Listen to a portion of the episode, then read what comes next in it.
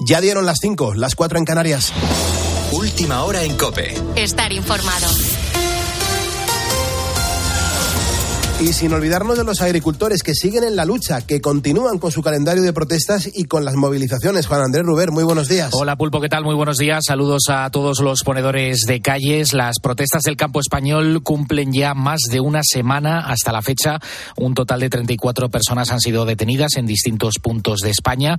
Hay movilizaciones en varias zonas de nuestro país, en Cataluña, en la AP7, cerca de la frontera con Francia, donde han llegado a pasar la noche algunos convoys. También ha habido protestas en varias carreteras andaluzas. Allí, a primera hora de este miércoles, Pulpo prevén cortar los accesos a Sevilla. Las principales organizaciones agrarias querían mantenerse, manifestarse también frente a Mercamadrid, pero la delegación del gobierno finalmente no se lo ha autorizado. El jueves, el ministro Luis Planas les ha citado una reunión, dice que quiere escuchar sus demandas y coordinar una postura con las comunidades autónomas para negociar en la próxima cumbre europea.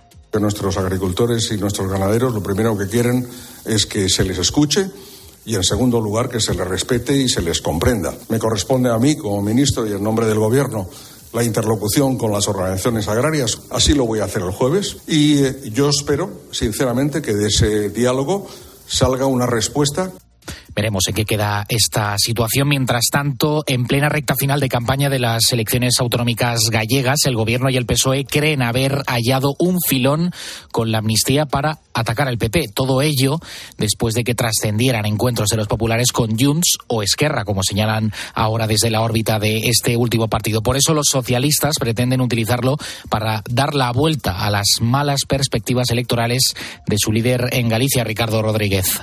Nada hay mejor para tapar un boquete interino que otro distinto y si encima afecta al PP, ¿qué más se puede pedir? Los socialistas han logrado un cambio de guion al ataque contra Alberto Núñez Feijóo. La línea de combate se resume en mantener atrapado a Feijóo en los contactos veraniegos con los separatistas. Tras Junts, la portavoz Pilar Alegría ha forzado sumar a su munición Esquerra, incluyéndolos en el paquete de las conversaciones populares. El Partido Popular, para hacer efectiva su investidura, habló hasta con el apuntador, mintiendo a todos los españoles mintiendo a sus votantes, mintiendo a su propio partido. El balance no puede ser más demoledor. Mentiras, opacidad e hipocresía. El enredo ha obligado al PP a negar rotundamente toda negociación con Junts y tampoco con Esquerra. Los populares solo admitieron que en agosto Carlos Floriano comentó a una diputada republicana de manera informal y coloquial que deberían dejar gobernar a la lista más votada. Floriano tampoco recibió ninguna encomienda para plantear nada. Y un asunto importante, el fiscal general del Estado, Álvaro García Ortiz, ha apoyado que delitos como el asesinato de los dos guardias civiles en Barbate, Cádiz, se persigan también en la Audiencia Nacional. Vamos, que se amplíen competencias. De hecho, fuentes fiscales consultadas por la cadena COPE han explicado que es una reivindicación que viene de atrás y, bueno, eh, probablemente en los próximos días se llegue a algún tipo de acuerdo. Con la fuerza de ABC. Cope, estar informado. En cuanto a la previsión del tiempo, Anaquiles, buenos días. Buenos días. Este miércoles van a subir las temperaturas y las lluvias se van a limitar al noroeste de la península. El anticiclón sigue imponiéndose en un miércoles de ceniza en el que las temperaturas mínimas van a ascender sobre todo en el norte, mientras que el ascenso de las máximas van a ser de una forma más generalizada. Por eso mismo nos vamos a encontrar con valores más altos de los esperados en estas fechas, de hasta 10 grados más. Es el caso, por ejemplo, de Bilbao, donde hoy los termómetros podrían alcanzar los 22 grados. Las temperaturas más altas las encontraremos en Sevilla, Almería o Tenerife, donde podrían llegar a los 26. En cuanto a los cielos, va a haber un poco de nubosidad por todo el país, con posibilidad de que llueva de forma débil en Galicia, oeste de Asturias y noroeste de Castilla y León. También se espera algo de niebla en las dos mesetas, Cuenca del Ebro y Baleares, y viento generalizado con rachas fuertes en el estrecho. Si miramos a Canarias, miércoles también nublado y con temperaturas similares a las de los últimos días, con máximas cercanas a los 25 grados. Además, van a seguir sufriendo calima y, de hecho, esta se va a ir desplazando y hoy podría empezar a notarse en el oeste peninsular. Gracias, Ana. Tienes más información en nuestra página web en cope.es. Es miércoles 14 de febrero, miércoles de ceniza. Comienza el periodo de la cuaresma, tiempo de preparación y reflexión de cara a la Semana Santa. Te recuerdo que a partir de las 6, las 5 en Canarias, vamos a actualizar estas y otras noticias. Será ya con Carlos Herrera, pero todavía queda una hora muy intensa de radio poniendo las calles aquí en la cadena Cope con Carlos Moreno, el pulpo. Cope, estar informado informado.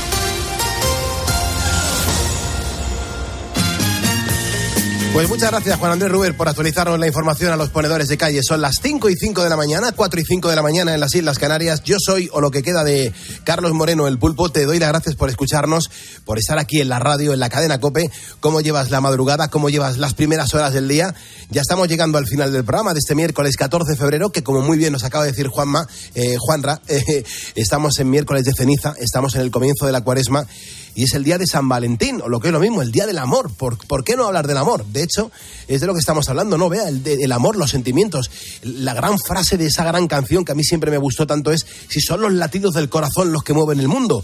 Y claro, los ponedores están además dejando unas, unas historias maravillosas. Sí, sí, hoy hablamos del amor, es también miércoles de ceniza y comienzo de cuaresma, pero ha coincidido que es San Valentín y por eso estamos hablando con los ponedores un poco pues de, de este santo y de lo que significa el amor. No sé si los ponedores lo celebrarán o no este día, ya sabes, al margen de lo que opinen sobre el consumismo de la jornada, seguro que todos se han enamorado alguna vez y eso es precisamente lo que queremos saber, de mm. quién se enamoraron, cómo fue ese flechazo y, y estamos con unas historias maravillosas, Pulpo, mm cosas muy bonitas. Claro, y no solamente eso, porque hasta las 6 de la mañana, a menos 10, le daremos la del pulpo a Carlos Herrera, eh, vamos a tocar un tema que ahora mismo eh, eh, es vital en España y es cómo estamos demostrando que estamos con, con, la Guardia Civil, que estamos sufriendo lo que está sufriendo el cuerpo, pero además, mm, de la mano de quién nos vamos a adentrar en lo que está pasando allí en Barbate. Pues sí, como vamos a hablar de la lucha contra el narcotráfico, eh, lo vamos a hacer de la mano del ex policía de la línea de la Concepción, Ernesto Pérez.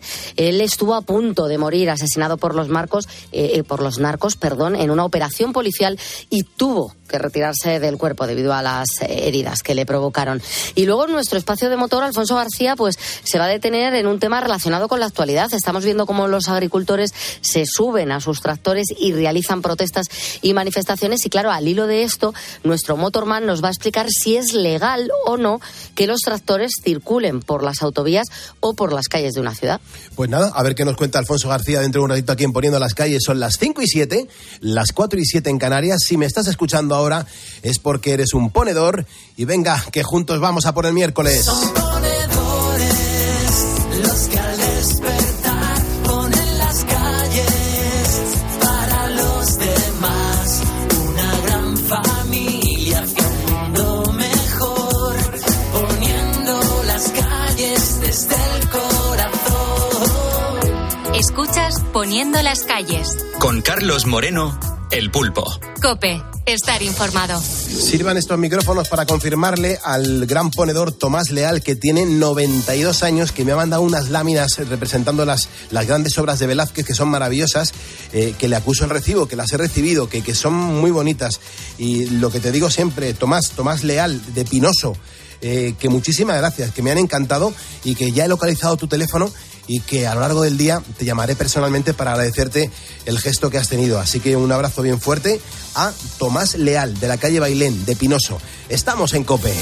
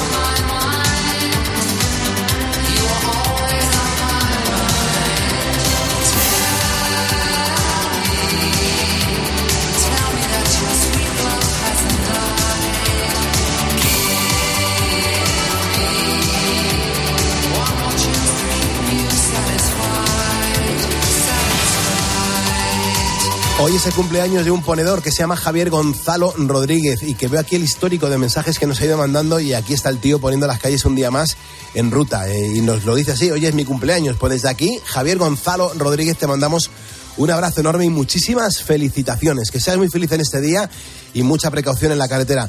Vea, estamos hablando de- del amor, de los sentimientos, de cómo se respira el amor entre nuestra audiencia, de quién se enamoraron, Eh, porque alguien en algún momento de su vida se ha tenido que enamorar. No entremos en más cosas. ¿De quién se enamoró nuestra audiencia? Puri, por ejemplo, de su marido. Empecé con él con 15 años y el 7 de abril hacemos 54 de casados. En los 7 años, antes de casarme, nos enfadamos. Me eché otro novio, él otra novia. Al año volvimos y hasta ahora. Nunca me he arrepentido. Ha sido todo mi amante, mi amigo, ahora a la vejez mi gran compañero. Ha cumplido 80, pero que Dios me lo guarde muchos años porque he disfrutado mucho de la vida con él. Y luego Jack, que nos cuenta, pues la verdad es un poco complicado, Pulpo, porque me enamoré de una persona mayor que yo. Todo iba genial, pero cosas del destino pues me dejó y me dejó por WhatsApp. Sin decirme ni por qué, na- nada, nada. Hoy es el día que la veo alguna vez y no quiere tomarse ni un café conmigo. Y le pregunto el por qué, pues no quiero tomar algo conmigo y no me contesta. Dice eso por ser bueno, porque le di todo, ¿eh? en todos los sentidos. No la dejaba de regalar nada y en cualquier momento y día lo hacía. Pero mala suerte. Yo creo que ya aprendí, creo yo. Bueno, las experiencias de, de nuestros ponedores, que es un poco lo que queremos saber, lo que vamos compartiendo día a día con, con toda la audiencia, que es la vida, la vida de las personas, la vida eh, nuestra, la vida vuestra. Las 5 y 11, las 4 y 11 en Canarias, de vez en cuando los miércoles nos atrevemos a hacer el juego de la canción misteriosa, una canción que conocemos todos y que yo tengo aquí entre mi discoteca personal, mi discoteca particular, y que sé que, que forma parte de la vida de las personas, de la vida que escuchan este programa de radio. Hemos puesto esta canción hace un minuto.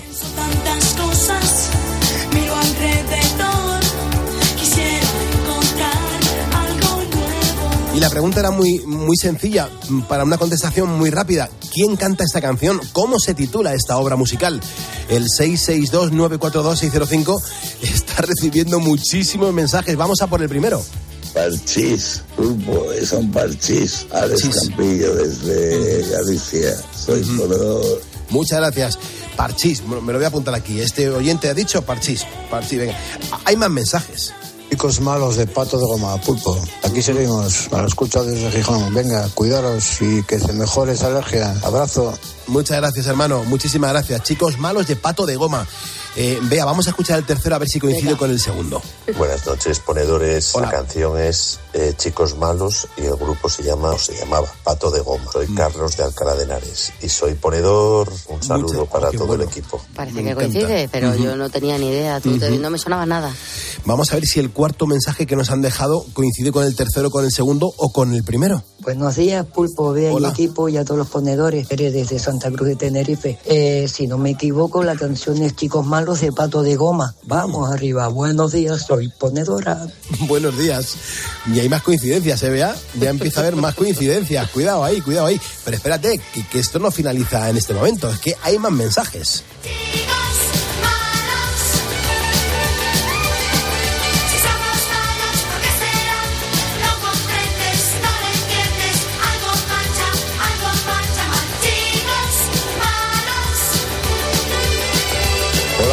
Noches, ponedores. Soy Francisco Javier. Es Pato de Goma quien dice lo de chicos malos. Un pulpo abrazo. Pato de Goma. Años 70, 80, calculo. Pulpo Ochenta. abrazo. 83-84, como muy bien ha dicho Rodrius Maximus. Pues esto ha sido, es verdad, eh, Pato de Goma, lo- eh, en el grupo, una banda que, que eran muy jóvenes, eh, hacían muy buena música en directo, se caracterizaban por la música de garaje y que luego, oye, eh, esta formación mm, forman parte ahora mismo de diferentes grupos y artistas, como por ejemplo Joaquín Sabina o, Melendi, están tocando en esas bandas musicales de esos artistas. La canción Chicos Malos, de, Jarabe de Palo. Bueno, hay que cambiar el registro. Me, tengo, primero, tengo que carraspear, perdón, y lo voy a hacer públicamente. Ahora voy a beber un poquito de agua.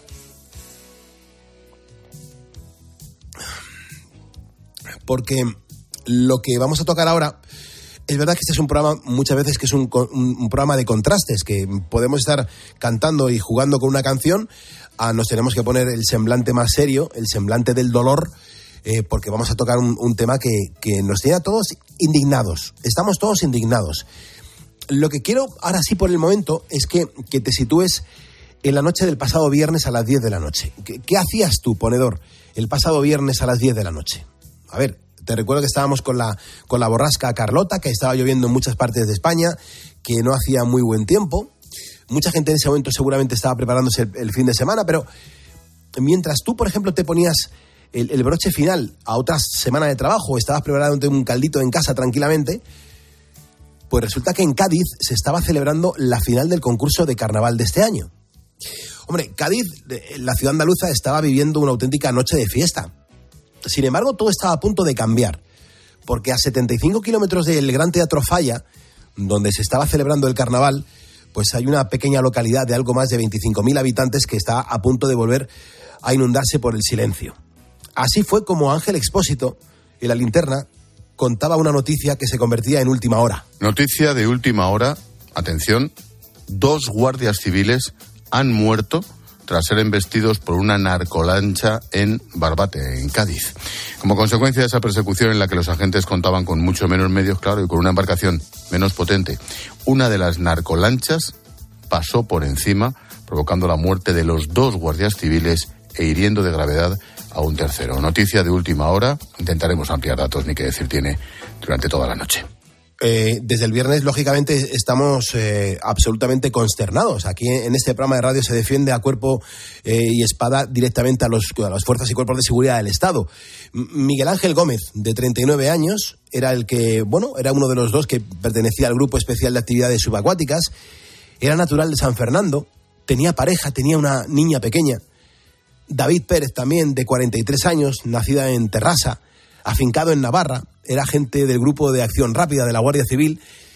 Estaba casado y tenía dos hijos. Mm, Bueno, pues ambos habían sido destinados a la ensenada de Barbate para luchar contra los narcos, pero es muy difícil ganar una guerra cuando te mandan con las dos manos atadas a la espalda.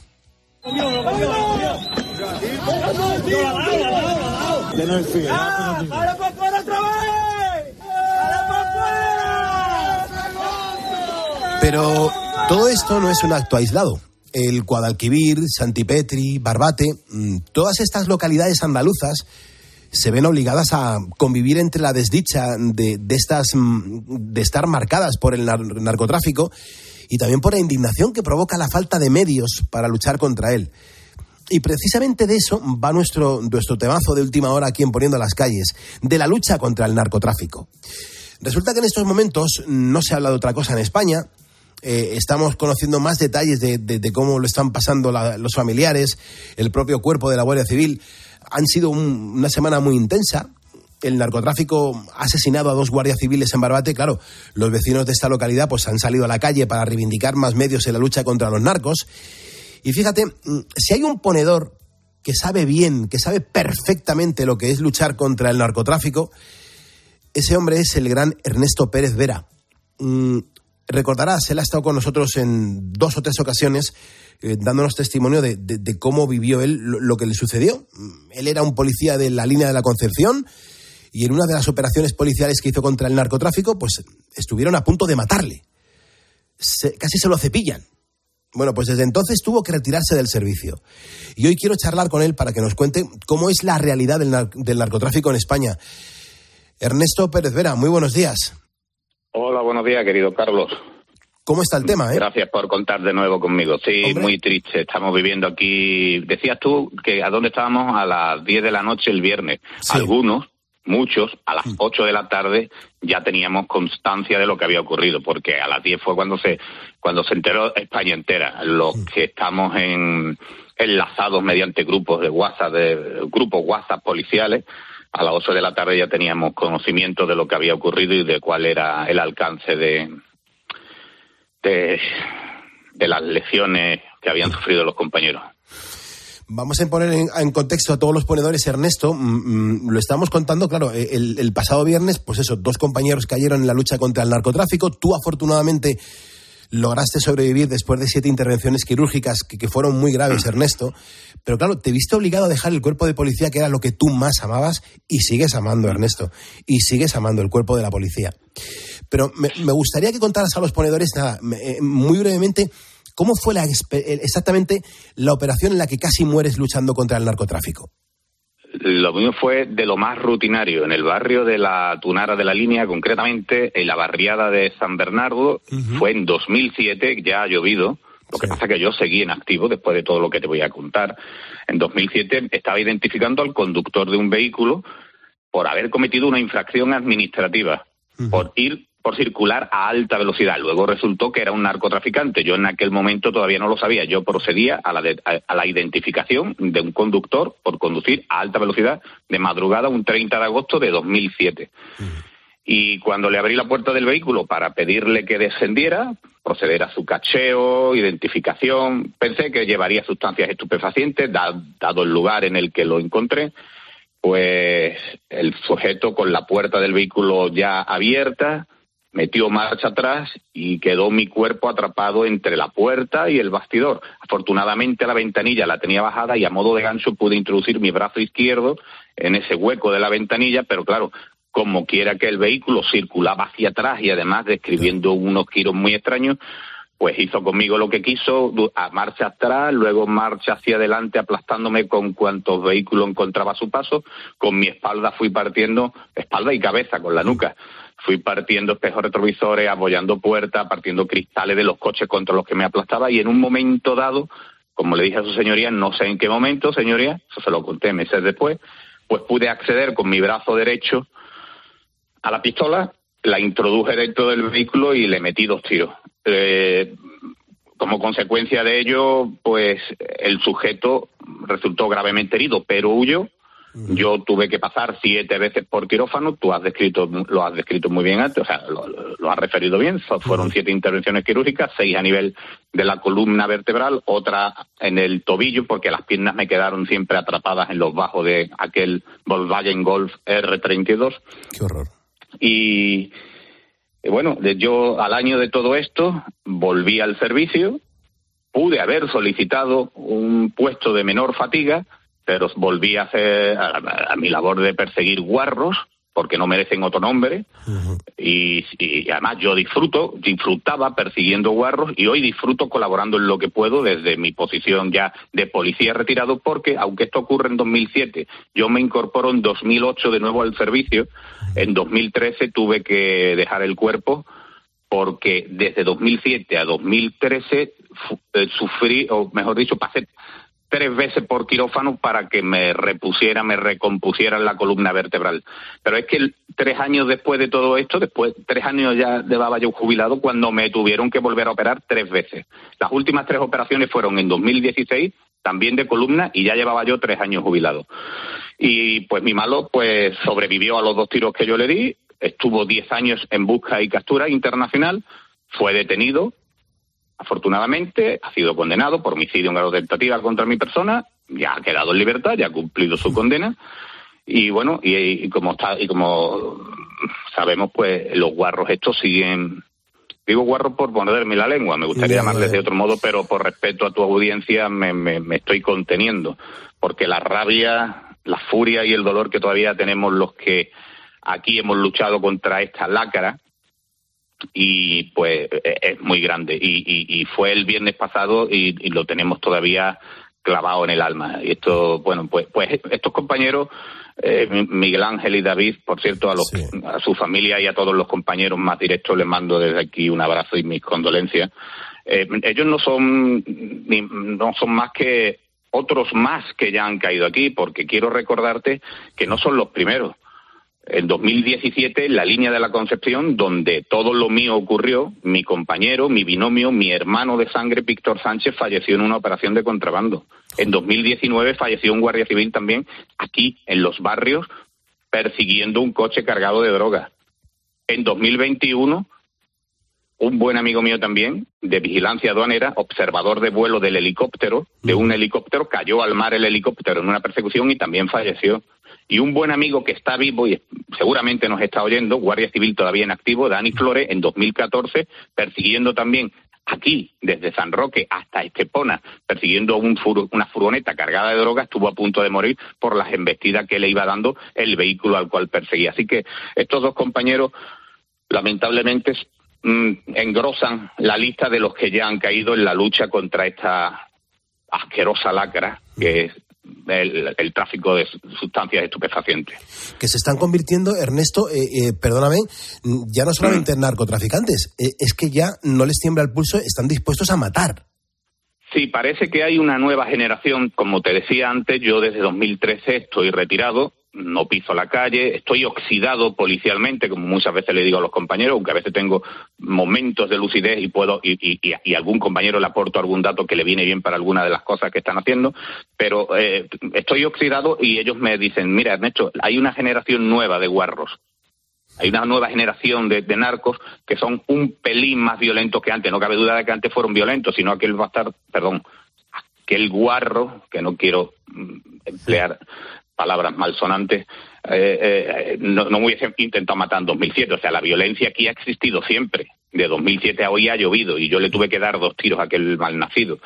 Pero ahí ha subido un plus de violencia eh, han, eh, han subido esta gente un plus en, en- en su actitud hacia la policía, han subido un plus, el plus de la violencia lo han subido. Y prueba de ello es que este dato que te voy a dar quizá no lo sepa nadie. Por cierto, quiero recomendar que la gente lea lo que está escribiendo mi amiga María Almagro en La Voz de Cádiz, que es, desde mi punto de vista, eh, la periodista que mejor está informando en medios escritos sobre todo lo ocurrido. Estos, estos compañeros fallecieron después de haber sido de- después de haber caído de su embarcación al agua. No estaban en la embarcación cuando la embarca- cuando los narcos embisten con su narcolancha pasan literal y directamente por encima de dos guardias que son los que fallecen que habían caído al agua porque llevaban un rato toreando, dándole vueltas a la pequeña embarcación, son conocedores, son buenos navegadores estos cerdos, y sabían que con esta pequeña embarcación con la que los compañeros del GEAS y del GAR estaban intentando si no capturarlos porque sabían que no podían capturarlos, era imposible. Con un ciclomotor no puedes detener a un tráiler, pues con esa embarcación no se puede detener a la otra embarcación, es imposible. Como los guarros lo sabían, empezaron a hacer círculos alrededor de ellos y si ya el mar, de, el, el- el- mar, el Estaba batido. porque aquello esta- estaba batido por el temporal de Levante, aunque estaban en aguas internas del puerto, con las vueltas que alrededor de ellos a alta velocidad estaban realizando los cerdos estos, elevaban el, el el- volumen, la intensidad del oleaje, con lo cual provocaron que de los seis guardias al menos dos cayeran al agua, que son los dos que fallecieron. O sea, le pasaron la lancha están por encima estando en el agua. ¿eh? Qué horror, Cuidado. qué horror. Por eso se dice muy Cuidado, bien que ¿eh? es asesinato, ¿no? O sea, por eso es el término es perfecto, que por eso se dice muy bien que, que es asesinato. Bueno, desde el punto de vista técnico, y ahora me pongo técnico, eh, esto será asesinato no lo será cuando un- una sentencia lo decida, eh, cuando el fallo sea firme de- en, en una sentencia judicial. Eh, desde mi punto de vista, podría ser asesinato, pero mm, eh, no voy a dar pistas de nada a nadie, pero mm, habrá que verlo, habrá que verlo.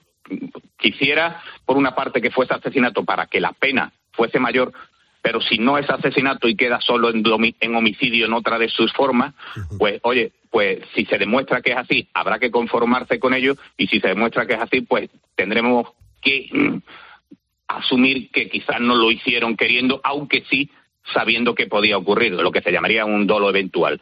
Eh, pero bueno, eso ya es mucho tecnicismo jurídico y no quiero y, no estamos aquí hoy para eso. Ernesto, Mira, a yo mí- eh, te quiero, quiero, quiero aprovechar la oportunidad que me das, em, querido Carlos, para, para reivindicar un poco, reivindicar un poco el papel de, la, de los cuerpos locales en España entera. Pero es que en esta mía comarca, que es el campo de Gibraltar, y en toda mi provincia, que es Cádiz, que no solo en el campo, el eh, en Cádiz no solo está el campo de Gibraltar, existen otras otras tantas mm, comarcas, creo que somos seis o siete comarcas.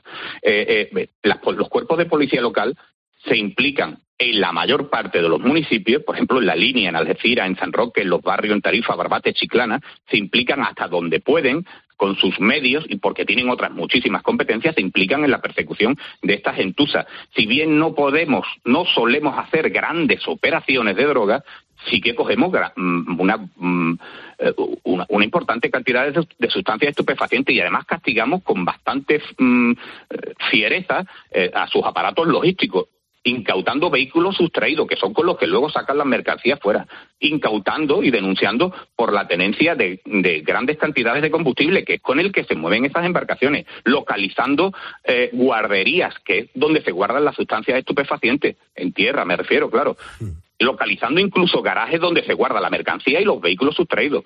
Los policías locales en, en, en esta zona eh, so- solemos estar, no- nos suelen tener desde la sociedad a los medios de comunicación, incluso a veces desde, desde- desde determinados estamentos policiales, se nos suele tener como policías de segunda. Y oiga, no, a mí no me intentó matar mm, un pedigüeño, a mí me intentó matar un narcotraficante y a mi compañero Víctor Sánchez, aunque murió en un, en un accidente, lo hizo persiguiendo a un contrabandista de tabaco. Y Fermín, el guardia que murió en, en mayo del 19, aquí en los barrios, perseguía también un, un, un coche cargado de droga. O sea, que, que, que todo no ocurre en el mar, también en tierra y, en tierras donde los policías locales colaboramos en esta lucha contra el narco mm, desde muchos frentes. Y no se nos suele hacer justicia, incluso se nos ningunea y se nos hace de menos. Entonces quería, mm, quería aprovechar este momento para reivindicar eh, esto que acabo de decirte, el papel más importante de lo que la gente cree que tienen los cuerpos locales en España en general, ¿eh? En, to- en la persecución de todo tipo de crímenes, de delitos y de, y de infracciones administrativas, pero en esta zona concreta, en este cono sur de la península, los policías locales, y ya te he dicho varios municipios, San Roque, la línea Algeciras, Barbate, los barrios, por ejemplo, cogen droga y cuando no la cogen le quitan los medios para que puedan traficar y se lo ponen difícil. Y cuando ya no pueden más porque llegan hasta donde llegan o llegamos hasta donde llegamos con nuestros medios, ponemos esta información a disposición de vigilancia aduanera, que por cierto también se olvida mucha gente de vigilancia aduanera, que no es un cuerpo policial, pero sí es un cuerpo del Estado armado y que persigue todo este tipo de delitos y ponemos en conocimiento de ellos, de la Guardia Civil o de la Policía Nacional, mejor dicho, de sus unidades de investigación, ponemos mucha información que luego eh, suele dar su fruto. Ya está. Ahora Eh, pregúntame. Ernesto, eh, claro, yo, yo me doy cuenta que, que los narcos van, van armados con escopetas, mm, eh, fusiles de asalto, pistolas, he leído que también llevan cuchillos, machetes. ¿No hay mucha descompensación? Eh, vosotros, la- las fuerzas y cuerpos de seguridad del Estado, ya sea los locales como, como nuestra Guardia Civil, joder, yo, yo creo que mm, no estáis bien, bien armados, no estáis bien protegidos. Bueno, armados sí, sí que estamos bien armados. Siempre se puede estar mejor. Dotados de medios, mm, unos están mejor y otros peor, pero siempre se puede estar mejor. Pero, pero mira, se, ha- eh, se está hablando estos días y se está hablando estos días de por qué se disolvió el OCONSUR. El OCONSUR es una unidad de la Guardia Civil que, que OCON significa Organismo de Coordinación contra el Narcotráfico. Pues esta unidad ha estado desde 2018 hasta, hasta que se ha disuelto hace un año, ha estado haciendo una cantidad de servicios. Ha hecho creo que un millar de detenidos en toda la zona. Ha, incautado mm, mm, centenares, o no, centenares no, mm, millares de kilos de sustancias estupefacientes, miles de millones de euros. Y ha sido disuelta esa unidad cuando eh, el político nos puede dar medios también, pero también necesitamos el apoyo, la voluntad política. Cuando, cuando en la línea de la Concepción, en el año 99, un partido político decidió apostar por la policía local para reprender, para perseguir sin cuartel a los guarros estos de los que estamos hablando, dim- dimos un, por así decirlo, un pelotazo. La policía local de la línea consiguió durante años tener acorralados y acojonados, y ahora se empleo un término un tanto feo, los teníamos acojonados a estos guarros. Los guarros nos tenían miedo a los policías locales de la línea, en especial a, la- a una unidad mm, de la que me precio haber sido jefe durante un tiempo. Pero otra voluntad política en el año 2012 hizo que se disolviese esa unidad. Una alcaldesa prometió en su campaña electoral disolver esa unidad. Llegó a la alcaldía, disolvió esa unidad. Luego otro alcalde posterior, es verdad que la creó, la, reactivó de nuevo, pero ya era tarde, los guarros habían ganado terreno. Y acaba de ocurrir lo mismo con, el- eh, con el Oconsur, una unidad que mandaba el comandante mm, David Oliva con unos éxitos históricos, unos éxitos históricos y de buenas a primeras, igual que el político tuvo la voluntad de crearla y de permitirle que tuviese éxito porque la apoyó con contundencia y con todos los medios, de buenas a primeras los disuelven. Pues aquí tenemos de nuevo lo que está ocurriendo. De aquellos barros estos lodos. ¿Cómo están las cosas ahora por allí? Porque recuerdo perfectamente la noche que estuvimos cenando en el Tomillarón, en los hermanos Tomillero, Tomillero. tomillero. Los hermanos Tomillero. eh, y ahí estuvimos cenando y cuando salimos del restaurante ya íbamos a coger los coches, delante Te de nosotros... espérate que mira, que vas a ver una cosa. Diez Se segundos antes de que ocurriera, te, un te- desembarco, además. te- efectivamente, te dije, mira, mira, quédate quieto que, que vas a presenciar algo que los periodistas soléis eh, ver en televisión, pues tú lo viste en directo, te dices, espérate, mira, mira, mira lo que vas a ver, pom, pom, pom, pom. Lo vi yo como unos ocho segundos antes de que ocurriera por la disposición en la que vi a varios mm, aguaores que se llaman, que son los que avisan si Los viene la presencia ¿no? policial. Los chivatos, efectivamente, los que dan el agua. Y efectivamente, pues lo viste y lo viste porque han vuelto otra vez, no te voy a decir con, con impunidad, porque impunidad es algo, eh, el término impunidad creo que, que es mm, mm, más agresivo. Impunidad quiere decir que nadie está haciendo nada y no, no es cierto. Se está haciendo mucho, pero el mucho que se hace suele ser poco. Y suele ser poco, como te he dicho, porque muchas veces la voluntad política es poca. Igual que hubo voluntad política para crear unidades en la línea en su día, en la policía local, y acorralamos a los guarros durante años, y esto la ciudadanía linense de bien, lo sabe bien, y también lo recuerdan los malos, y se alegran de que ahora ya no se esté actuando de aquel modo, pues con el Oconsur, con esta unidad de la Guardia Civil que era de investigación, de, de, de, de blanqueo de capitales, de persecución del tráfico de drogas, de persecución del contrabando, de persecución de todos estos cerdos, pues de buena primera esa voluntad política que hubo de crearlo, la- la- el mismo que la creó la ha disuelto. Y lo triste es que está que, que, le echan las culpas mm, no sé, bueno, no sé, no, no terminan de aclarar por qué la han disuelto. Lo que sí me consta es que los 150 compañeros de Loconsur eh, nunca se han manifestado en contra de, de haber sido disueltos, o sea, no, lo han reprochado, obedecieron órdenes cuando se les ordenó crear la unidad y obedecen órdenes cuando se les ha ordenado disolverla. Una pena porque, insisto, han hecho durante unos años un trabajo con una can- que ha dado como fruto unos números ingentes en incautación de drogas, en incautación de dinero, millones de euros, y en detenciones creo que han sobrepasado el millar. Y la- yo, yo, yo lo que reivindico desde aquí, aparte de lo que he dicho antes, de, de- de- de ese reconocimiento a los cuerpos locales que se implican, que quizá no sean todos, pero muchos sí.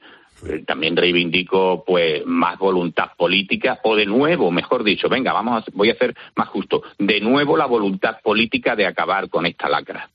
De nuevo la voluntad política. Pues Ernesto Pérez Vera, ex policía que tuvo que retirarse del cuerpo tras una operación contra el narcotráfico, en el que casi pierde la vida. Eh, ha sido un placer charlar contigo y, y ojalá, ojalá Ernesto, mejore la situación en el sur porque esto es insostenible. O sea, esto no puede seguir pasando y los ciudadanos creo que no sentimos que la Guardia Civil, que los policías estén bien defendidos. Creemos que les faltan medios o les faltan mejores infraestructuras. Sí, sí, ya te dije, tenemos los que tenemos, que en ocasiones funcionan y están bien, y en, otras ocasiones no, porque no es normal que el servicio marítimo de la Guardia Civil de Cádiz tuviese durante una semana todas, todas sus embarcaciones averiadas. No tiene sentido. No, yo no sé quién es el responsable ni tampoco mm, me corresponde a mí, pero, pero no es normal que eso ocurra. Si faltan medios económicos para reparar esas embarcaciones averiadas o si faltan medios económicos para sustituir esas embarcaciones que en algunos casos tienen 20 años, pues por favor, voluntad política. Señores, voluntad política. Ernesto, un abrazo muy fuerte. Muchísimas gracias. Abrazo fuerte, Carlos. Gracias. Sigo yéndote. Adiós, Gracias, hermano. 5.38, 4.38 en Canarias.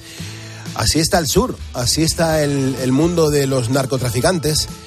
Ahí está la gente que, que, bueno, que nos está defendiendo, que nos está protegiendo a los españoles y, y que fallecen así. Fíjate, el dato que nos acaba de contar Ernesto, los guardias civiles fueron eh, aplastados en el agua, no en, la, no en la barca de la Guardia Civil, no en la Zodiac. Impresionante. Tengo vértigos. Si lo intento y tú nunca recibes la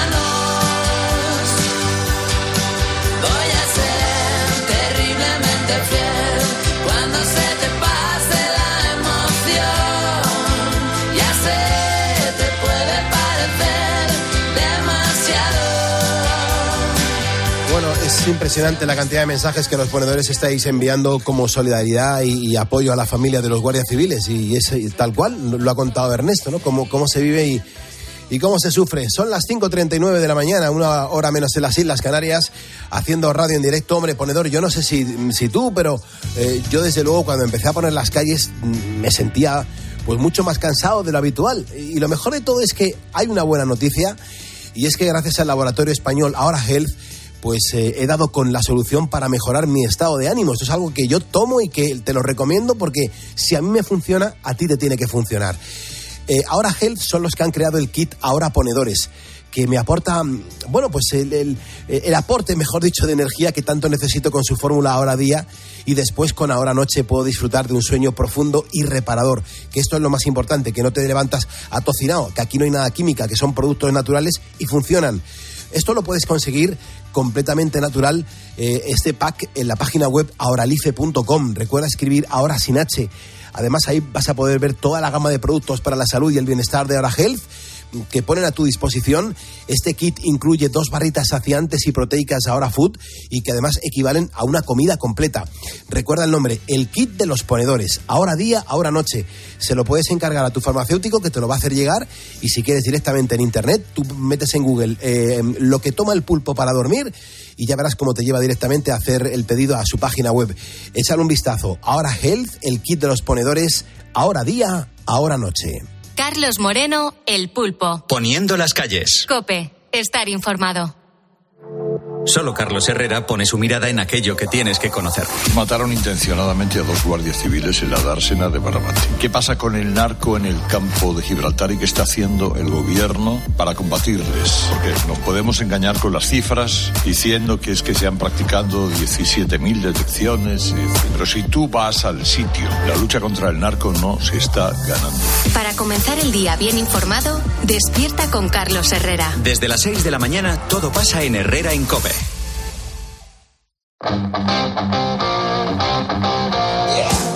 Las 5.41, hora menos en Canarias. Esto significa que en tan solo nueve minutos le estamos dando la del pulpo a Carlos Herrera. Y esta música nos indica que llega nuestro tiempo dedicado al motor. El motor aquí se defiende con un experto, Alfonso García, es motorman. Alfonso, buenos días. Muy buenos días, Pulpo. Oye, que arrancamos con esta noticia. A finales de año se va a cambiar el plazo del control de los tacógrafos durante los controles de carretera a los conductores profesionales. Imagínate, Alfonso, la de camioneros, nuestros amigos y hermanos camioneros, la cantidad que nos están escuchando en este momento. Cuéntanos. Sí, a partir del 31 de diciembre cambiará el plazo durante el cual eh, los conductores, tanto de camiones como de autobuses, a partir de esa fecha ya no serán 28 días los que estarán sujetos al control por parte de las autoridades de tráfico en la Unión Europea y pasarán a ser 56 días de actividad los que eh, podrán eh, controlar. También a partir de esa fecha los conductores profesionales deberán llevar consigo las impresiones realizadas y otras impresiones durante 56 días. Como ves, la cuestión es complicarles más la vida a nuestros amigos eh, conductores de autobuses y camiones. Hay una pregunta que se hace muchísima gente eh, y es que muchos que nos estamos eh, bueno pues preocupando por la protesta que hay de los agricultores también nos queremos eh, queremos saber Alfonso si es legal que los tractores circulen por una autovía o por las calles de una ciudad. Hay mucha gente que no tiene ni idea de, de cómo funciona la legalidad en este momento. Pues según eh, nos aclara la DGT, los vehículos agrícolas solo se pueden utilizar en las vías públicas para desplazarse, que además deberán usar la señal luminosa V2, tanto de día como de noche, si circulan a menos de 40 kilómetros hora. Y otra respuesta, otra respuesta, un tractor puede circular de forma eh, totalmente legal por una población o ciudad, salvo que la vía cuente con la señal R111, que indica la prohibición de circular por ella para todos los tractores. En cuanto a autovías y autopistas, no podrán hacerlo, eh, siempre que haya esa señal R111 que lo prohíbe. Mm, Por supuesto, todas lo prohíben. La multa además es de 200 euros. En cuanto al carné de autoriza a conducir a un tractor, es, lo- es el mismo, es la misma eh, mismo permiso que para conducir un coche. Alfonso, dame un segundo porque eh, Diego ha mandado un, un- comentario muy afortunado eh, que, me parece que, que es una buena pregunta también que nos hacemos los ponedores. Y dice, Pulpo, yo soy Diego, te escucho ahora mismo desde Alicante y mi pregunta es ¿por qué las lanchas que se les incautan a los narcotraficantes no se ponen a patrullar para la Guardia Civil? ¿Por qué no son incautadas pero se ponen luego al servicio de la Defensa de España? Me parece, Diego, muy bueno tu comentario, que no sé si es legal o no es legal o si es mm, problemático conseguirlo, no lo sé, no tengo ni idea. Pero así a bote pronto te aseguro que me parece una reflexión muy buena, Diego. Y contigo, Diego, mm, eh, acabo y te doy las gracias. Pero, Alfonso, otra cosa de los tractores, me llama mucho la atención. Me entero que hay mm, una marca de automóviles que en su día fabricaron tractores. A ver, a día de hoy no hay ninguno que ninguno que lo haga, pero en su día, por ejemplo, Porsche fabricó tractores. En 1938 Hitler eh, le encargó a la marca desarrollar uno, pero nunca se convirtió en realidad al dar comienzo la Segunda Guerra Mundial.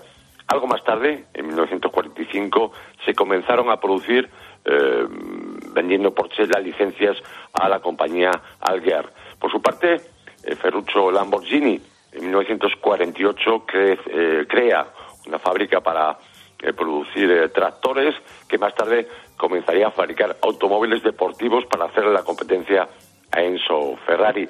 Pero recordemos que a lo largo de la historia de la automoción ha habido marcas de coches que han fabricado tractores como Ford entre 1916 y 1928, General Motors que entró en la compañía de maquinaria agrícola Samsung en los años 20, por su parte Andrés Citroën también, eh, aunque no llegó a producir su tractor tipo J, que se quedó realmente en proyecto. Y por último, Eduardo Barreiros arrancó produciendo principalmente motores diésel, después camiones, tractores, desde el año 1961 hasta los eh, años 80 y de sus fábricas salieron hasta 19 modelos diferentes de tractores. Y por último, también me preguntan por aquí, ¿cuántos tractores hay matriculados en España?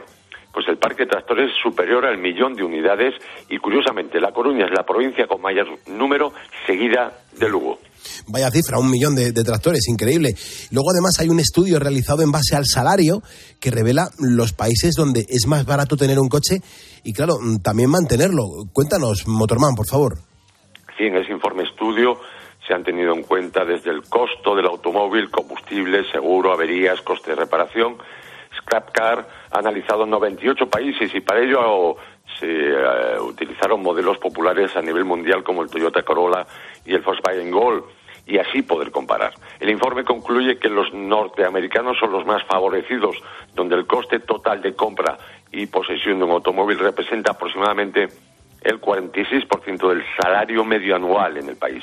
A continuación se sitúan Australia, el 57%, y Canadá, donde supone un 64%. Es decir, que siete de los mm, diez de los eh, eh, diez países mejores para tener y cuidar eh, un vehículo son europeos.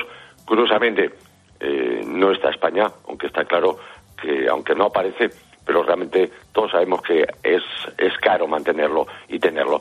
Pero sí Turquía, que es el mm, país más caro del mundo, seguido de Colombia. Genial. Eh, Alfonso, hay consultas de los ponedores. Fabián, por ejemplo, que está en Logroño, dice que tiene una duda.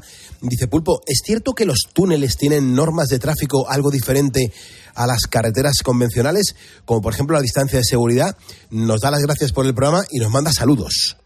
Efectivamente, Fabián, eh, cuando circulamos por túneles, por vías subterráneas, debemos, estamos obligados a dejar al menos 100 metros de distancia con el vehículo que nos precede, así como límites de velocidad específicos de máxima y como norma solo podremos adelantar a otro vehículo cuando el túnel cuente con dos carriles o más en el mismo sentido de marcha.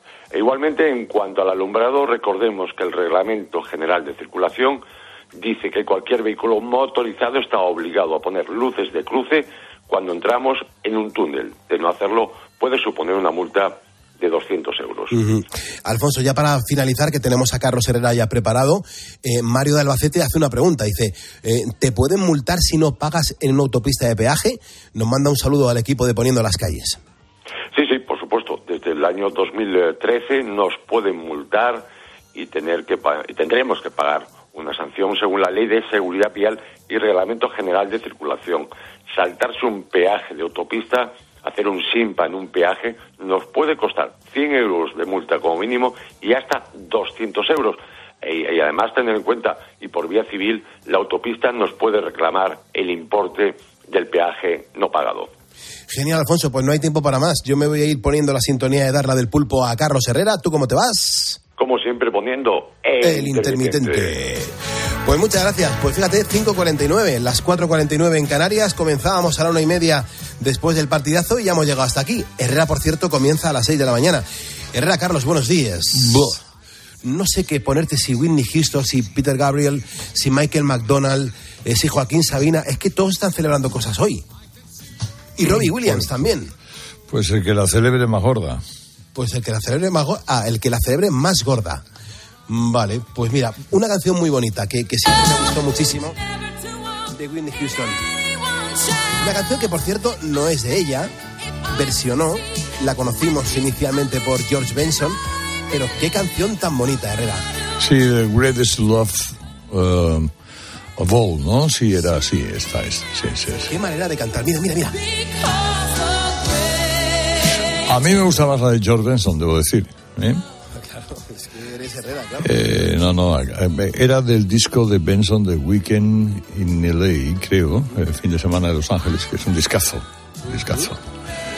Eh, ahí tuvo en ese, en, en un periodo de un par de años, Benson publicó dos discos que eran, bueno, los sigo poniendo, ¿eh? me siguen pareciendo maravillosos. Que este hombre ha cantado muy bien el soul, ¿eh? Eh, Sí, George sí, Benson sí. ha sido muy elegante Y siempre. un ¿eh? guitarrista único. ¿eh? Claro, tú te lo llevas al terreno de, de Claro, guitarrista. yo me como lo llevo a lo guitarrista. mío, exactamente. En definitiva es un compañero, ¿no? Un compañero. Sí, sí, sí, sí. Es un compañero. Claro, mira, la versión de, de George Benson. The children are our future. Teach them well and let them lead the way. Show them all the beauty they possess inside. Give them a sense Pero qué canción tan elegante y tan bonita, ¿eh? to make it easier. Let the children's laughter remind us how we used to be. Everybody's searching for a hero. Eso es que no me acordaba del otro, del otro título del disco de Benson, que era el Living Inside Your Love. ¿eh? De- era el final de los 70. Y los dos discos, el, el Weekend in LA y el Living Inside Your Love, son dos discos que no solamente aconsejo, sino que obligo a escuchar porque son dos obras de arte. ¿eh? Muy bien. Pues tomamos nota. George Benson, grandes canciones que sirven, como comentaba de, a Willie Houston, de hacer una, una muy buena versión. Hace dos días, mm, Mañana tráete el Love Ballad, el balada de amor. buenísimo. Lo tengo aquí, además. Así, del Living Inside Your Love. Es, es una pieza de, de museo, vamos. Sí, me parece muy elegante, es verdad. A ver si manejamos un poquito mejor los volúmenes hoy, ¿no? Sí, es que tengo aquí, no sé por qué me está pasando, debe ser por alergia. Mira, esta es la Primero estás tú en tercer plano. eh, Ahí lo tienes mejor. ahí está mejor. Perfecto.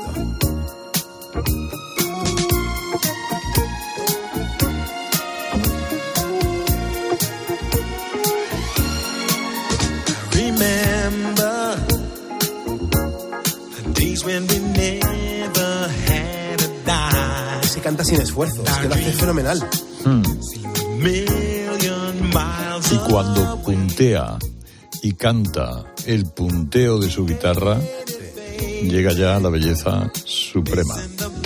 Eso todavía no, no lo manejas tú, Herrera. Eh, tararear Bueno, bueno, bueno, yo es que estoy en otro, en otro ámbito, ¿no? Pero, pero vamos, podría perfectamente. Hay que comprobarlo.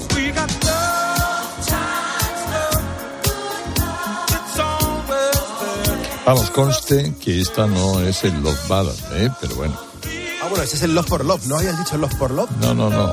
Ah, Love Ballad. Pues es esta, Herrera. Pues es esta. Esta, A esta sí es. mira, ¡Guau! Me encanta esa canción, Herrera, claro que sí. claro. In love, in love before. Mm, what a difference. Y el- si tienes ahí el Living Inside Your Love, también es una maravilla. Living Inside. A ver. Es la que abre el disco, bueno, la que le da título a aquel disco de Benson, que era del 79, quiero recordar. Pues está ya para mañana, Herrera, que vamos muy mal de tiempo. Pues, Te han confirmado que haces programa hoy, ¿no? Eh, sí, me han dicho que tengo programa, sí. ¿qué hago? Tengo, tengo grabada en, en- en la, en la mente la madre de este guardia civil que, que han asesinado en, en Barbate, eh, con un tremendo dolor, diciendo que, se, que la última llamada que le hizo su hijo fueron unos minutos antes diciendo, mamá, no sabes lo que te quiero. Fíjate. Bueno, pues que Dios lo bendiga. Pues sí. Mañana nos encontramos aquí, Herrera, te escuchamos ahora.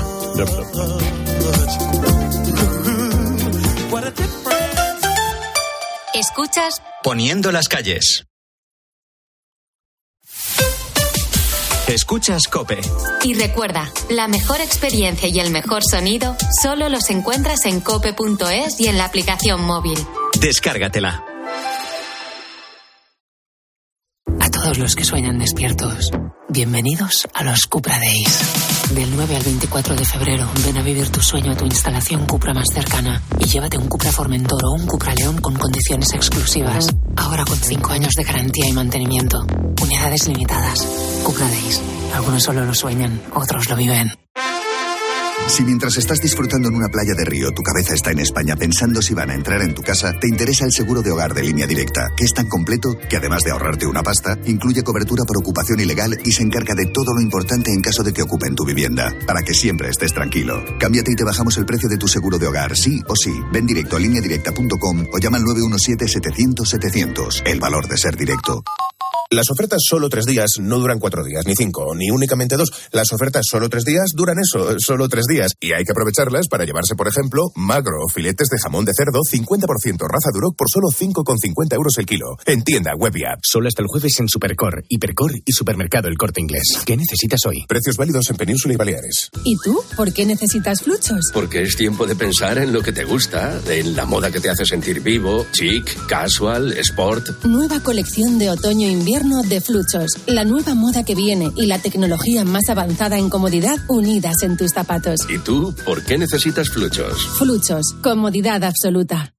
Sephora. Solo en Sephora celebra un San Valentín lleno de emociones. Tus fragancias favoritas y las marcas más exclusivas te están esperando. Además, 20% de descuento si te unes a nuestro programa de fidelidad. Visita nuestras tiendas o entra en sephora.es. Sephora. Tus gestos épicos inspiran a Zurich Seguros a ser mejores. Por eso, ahora, al contratar tu seguro de hogar o de coche con Zurich, podrás ganar 4.800 euros para que llenes tus cestas de la compra hasta arriba. ¿Quieres ser uno de los cinco ganadores? Consulta las condiciones en zurich.es y hagámoslo épico. Zurich. Hay mil maneras de decir te quiero, pero pocas que cuesten tan poco como nuestras flores. Díselo con nuestra gran variedad de ramos de San Valentín. Ahora desde 1,99 ahorras un 33%. No aplicable en Canarias. Lidl marca la diferencia.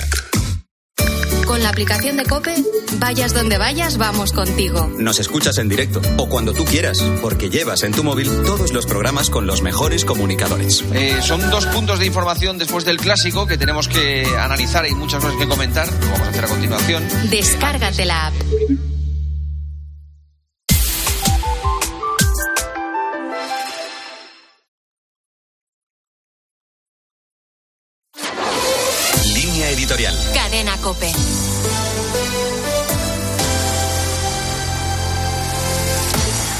El duelo por la Casa Blanca, además de los tintes tragicómicos a causa de la edad de los dos principales contendientes y el modo como se aborda la importante cuestión judicial que sigue afectando a Trump, adquiere cada día que pasa mayor relevancia internacional. Si ya de por sí la política interna de Estados Unidos es siempre política internacional, en estas elecciones la cuestión es más evidente. Está claro que Donald Trump busca el escándalo en su camino de regreso a Washington. El problema es que, en su propósito de escandalizar y profundizar en las enormes grietas grietas de la sociedad estadounidense, Trump está haciendo el juego al despotismo de Vladimir Putin. El aislacionismo al que juega Trump y el desprecio que quiere demostrar hacia la Unión Europea han propiciado que la Comisión y la propia Secretaría de la OTAN respondan inmediatamente a sus provocaciones acerca de la seguridad internacional. La Alianza Atlántica no es un club recreativo, sino un organismo que sirve de contrapeso y de garantía gracias a una estrategia disuasoria que ha funcionado hasta el día de hoy. La cuestión de la financiación de este organismo no puede tratarse con la mentalidad de quien confunde la política con un casino de apuestas, porque lo que está en juego no es el balance de resultados de la OTAN, sino el compromiso de Estados Unidos con esta alianza, con los equilibrios territoriales y con la seguridad. Trump concibe la política como un juego de ganadores y perdedores